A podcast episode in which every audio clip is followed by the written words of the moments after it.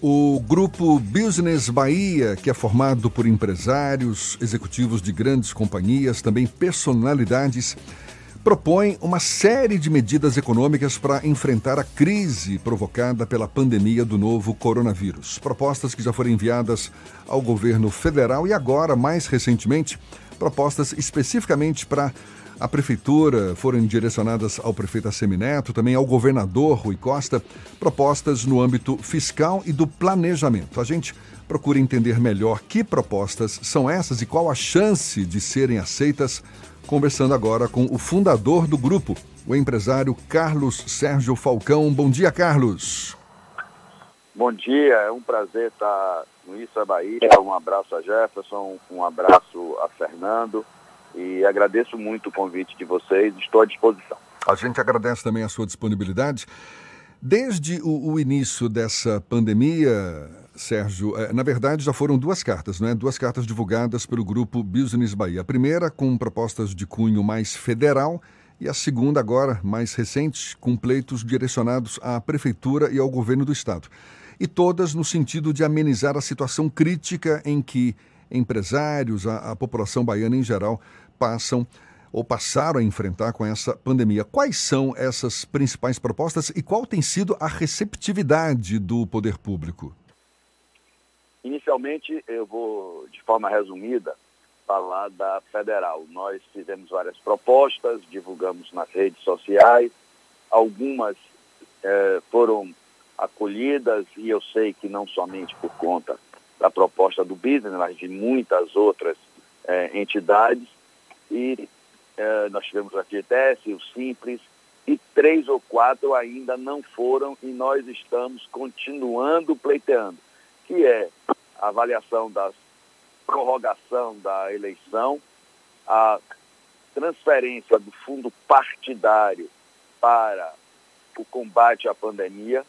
Nós também estamos propondo que, da mesma forma que foram propostas redução de salário e de carga horária para os funcionários privados seja feita da mesma forma, na mesma proporção para os funcionários públicos e propusemos também a suspensão desses pagamentos do que nós chamamos de penduricalhos, auxílio combustível, auxílio viagem, auxílio moradia, esses auxílios todos que, que enchem a folha da, do pagamento dos três poderes. Essas ainda não foram aceitas, ainda estão em discussão, digamos assim.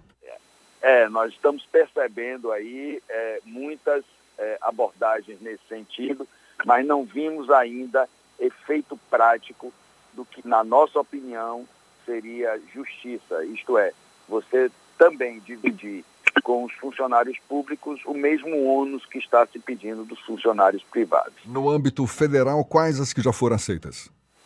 A do FGTS foi uma proposta que já foi aceita, a prorrogação das, das certidões negativas foi aceita, a suspensão do pagamento do, dos impostos federais no Simples foi aceita e também tivemos a, as questões das linhas de crédito. E sobre essa nós temos um sinão a fazer, não podíamos passar e perder uma oportunidade dessa, de pontuar que, apesar o governo está anunciando várias linhas de todos os tipos, BNDES, Caixa, linha de todas uh, para, as, para as empresas, isso ainda não está chegando, é importante que se registre na ponta. Temos um gargalo aí, especialmente dos bancos privados, nós estamos recebendo muitas queixas de empresários que no meio dessa crise os bancos ainda exercem aquela análise de risco mais demorada e você vai buscar aquelas questões de crédito que estão dificultando muito o acesso ao crédito. É importante que a gente diga isso das empresas que estão passando dificuldade, especialmente pelos bancos privados, e ainda não vimos nesses bancos nenhum tipo de redução de taxa. Carlos, e no, e no âmbito municipal e estadual, quais são as principais propostas, os principais pleitos já encaminhados ao prefeito Assemineto e ao governador Rui Costa? Nós dividimos essas propostas em duas. Uma no âmbito fazendário, tributário, e, e nesse aspecto eu quero agradecer porque estamos em contato com o deputado Eduardo Salles, está sendo feito um projeto de lei, estará sendo apresentado, que abordará a maioria das nossas propostas no âmbito fazendário, que significa basicamente a extensão do pagamento do ICMS de todas as suas formas, inclusive aquele ICMS incluído no Simples Nacional, como já foi feito pelo, pelos impostos federais. Nós estamos propondo a suspensão do IPVA e estamos propondo também que a, a Desembaía, o Banco de Agência de Fomento do Estado, se concentre na distribuição desses recursos que estão sendo liberados pelo, pelo governo federal. No âmbito municipal, seria basicamente o IPTU. Nós sabemos que o IPTU representa uma, uma, um grande desembolso para as pessoas físicas e jurídicas e que nesse momento nós pedimos a, a prorrogação dele e obviamente depois da pandemia nós buscaríamos essa compensação. Nós também estamos focando muito no planejamento. O que significa isso? Uh, hoje, nesse momento, nós estamos focados em salvar vidas, mas também é importante que pós-pandemia, que após essa crise passar, temos um planejamento efetivo para que a economia volte a rodar. Então, nós temos que fazer um trabalho paralelo. Nós sugerimos a criação de um comitê de crise unificado, participação de entidades, governo e prefeitura, para começar a estudar como faremos, como retomaremos o nosso crescimento econômico nas empresas baianas e soteropolitanas. Falcão, a interlocução com o governador Rui Costa e com o prefeito Assemineto está efetivamente acontecendo? Eles demonstraram algum tipo de, é, como é que eu posso falar, abertura para essas propostas desse grupo de empresários? Ou você acha que ainda está muito incipiente, ainda pode melhorar? Olha, claro que pode melhorar. melhorar. É, nós tivemos contato com alguns é, vereadores, né, pedimos a divulgação dessas propostas na Câmara Municipal. Tivemos com o governo do Estado, através de secretários, e, repito, tivemos uma acolhida muito boa do deputado Eduardo Salles, que ontem mesmo já sabemos, divulgou uma proposta, um projeto de lei que abrange muitas dessas propostas que envolvem os tributos eh, estaduais, mas entendemos que essas ações e essas respostas ainda estão muito tímidas. Claro que divulgamos isso na segunda-feira, não esperávamos que fosse muito rápido, mas continuaremos utilizando os meios de comunicação, os espaços que estão nos sendo dados. Agradeço aí, ontem foi uma matéria muito boa no Jornal à Tarde, hoje o espaço que vocês estão nos dando. Continuaremos nessa luta, porque esses pleitos representarão a salvação, ou pelo menos, se não a salvação, uma ajuda considerável das empresas baianas e soteropolitanas. Falcão, você consegue estimar algum tipo de cifra de como ah, os representados pelo Business Bahia podem ter de prejuízo nesse período? Não, não seria leviano me dar essa, essa resposta, mas eu posso lhe dizer que muitos estão uh, já estudando medidas paralelas.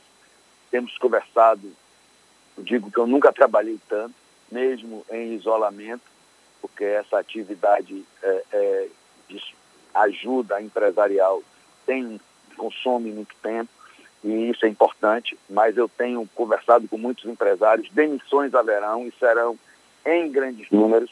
Repito, o dinheiro não está chegando, dificuldades de linha de crédito, as empresas não estão produzindo, grandes empresas em paradas, como nós costumamos chamar, isto é, estão fechadas, estão dando férias, e esse trabalho de recuperação da economia merece um planejamento para que, pós-pandemia, essas empresas já não estejam quebradas. Falcão, para a gente encerrar, você falou que muitos empresários já estão partindo para ações paralelas. Que ações seriam essas? Suspensão de pagamento de impostos, demissão de funcionários, é, migração de atividade. Então, se você observar diariamente, você ouve, no, você ouve nas rádios, lê nos sites, jornais, empresas demitindo, você vê empresários se queixando, e aí eu quero repetir o que eu venho dito desde o início. O isolamento, na nossa opinião, por tudo que temos lido, apesar de toda a consequência econômica que advirá, ainda é o melhor caminho. Aliás, eu disse recentemente, a economia a gente recupera, vida jamais. Então, continuamos insistindo, mesmo como empresário, mesmo como gestor de empresa, nesse momento, vamos seguir as orientações do Ministério da Saúde, ficar em casa, home office, e depois a gente cuida da nossa economia da nossa, e das nossas empresas. Tá certo. Muito obrigado, empresário Carlos Sérgio Falcão, que é o fundador do grupo Business Bahia, que já encaminhou essas reivindicações, essa série de propostas para tanto o governo federal quanto municipal aqui em Salvador, governo estadual também, e apesar dessa intenção, não houve ainda um retorno específico por parte do poder público, mas valeu a intenção e está valendo certamente essa intenção. Empresário Carlos Sérgio Falcão, muito obrigado e um bom dia.